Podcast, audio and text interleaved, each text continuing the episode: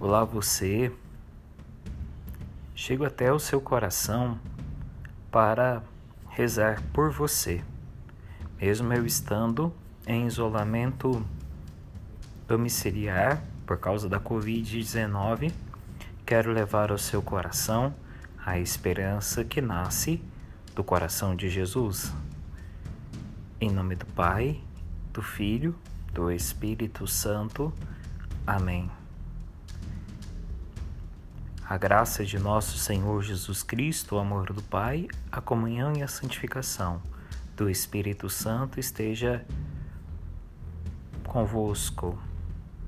Bendito seja Deus que nos reuniu no amor de Cristo. A palavra de Deus é fonte de toda a sabedoria. Você é convidado a acompanhar a leitura que será proferida neste momento, que será do evangelista João, capítulo 5, versículo 31 ao 47. João, capítulo 5, versículo 31 ao 47. Naquele tempo, Jesus disse aos judeus: Se eu der testemunho de mim mesmo, o meu testemunho não será considerado verdadeiro. É outro que dá testemunho de mim eu sei que o testemunho que ele dá de mim é verdadeiro. Vós mandastes emissários a João Batista, ele deu testemunho da verdade. Não é de um homem que eu recebo testemunho, mas digo-vos isto para que sejais salvo. João era uma lâmpada que ardia e brilhava, e vós, por um momento, quisestes alegrar-vos com sua luz. Mas eu tenho um testemunho maior que de João, pois as obras que o Pai me deu para consumar, as obras que eu realizo, dão testemunho que o Pai me enviou. O Pai que me enviou também dá testemunho de mim. Nunca ouvistes a sua voz, nem vistes a sua figura, e a sua palavra não habita em vós, porque não acreditais. Não aquele que ele enviou. Examinais as Escrituras pensando encontrar nelas a vida eterna. São elas que dão testemunho de mim. E não quereis vir a mim para encontrar essa vida? Não é dos homens que eu recebo a glória, mas eu conheço-vos e sei que não tendes em vós o amor de Deus. Vim em nome de meu Pai e não me recebeis. Mas se vier outro em seu próprio nome, vocês irão recebê-lo. Palavra da salvação. Glória a vós, Senhor. Meu irmão, a experiência de fé é sentir a presença do Senhor Jesus. E o caminho para tal é escutando a palavra. Porque a partir da palavra de Deus, que amorosamente chamamos de Bíblia, que nós vamos entender o testemunho dos profetas do Antigo Testamento, dos patriarcas do Antigo Testamento, que nos apontam uma única estrada a percorrer, que é a estrada de Jesus. Jesus nos fala do testemunho de sua veracidade, e esse testemunho é claro. Esse testemunho é herdado pela tradição da palavra, pela tradição da igreja, pelos ensinamentos dos apóstolos.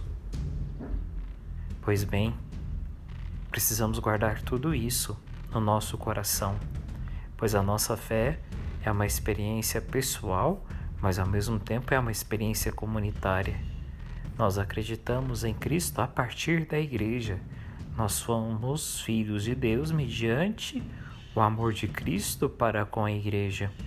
Assim, nós estamos enxertados, inseridos nesse grande mistério que é o Cristo Jesus. Então, desejo que você aprofunde a sua fé, ainda mais nesse tempo de isolamento social Eu estou aqui no isolamento social por causa da Covid-19 que afetou o Padre Marcos.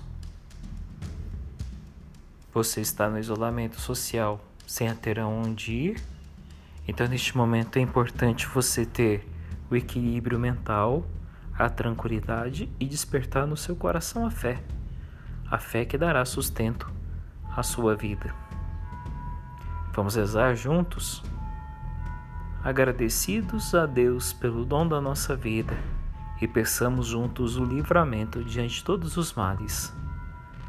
Pai nosso que estais no céu, santificado seja o vosso nome, venha a nós o vosso reino, seja feita a vossa vontade, assim na terra como no céu. O pão nosso cada dia nos dai hoje, perdoai as nossas ofensas, assim como nós perdoamos a quem nos tem ofendido. E não nos deixeis cair em tentação, mas livrai-nos do mal. Amém.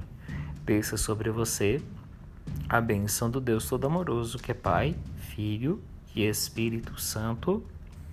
Amém. Muito obrigado pelas suas orações, por nós sacerdotes que estamos em isolamento real. Peço orações a todos aqueles que estão sofrendo, quer seja porque foram infectados pelo vírus da Covid-19, ou aquelas pessoas que estão em isolamento, ou por todos os profissionais de saúde. Peço também que vocês rezem para que sejamos únicos em Cristo Jesus nesse momento tão difícil. Agradeço a você que é dizimista, agradeço a você pela sua fidelidade ao Cristo, sumo e eterno sacerdote. Por enquanto, a pedido da Prefeitura Municipal, a Igreja Matriz está com as atividades suspensas de forma cultural, assim como também é o pedido imposto pelo governo de Minas. Então agradeço por tudo aquilo que vocês significam em nossa vida. Obrigado e até amanhã, se Deus quiser.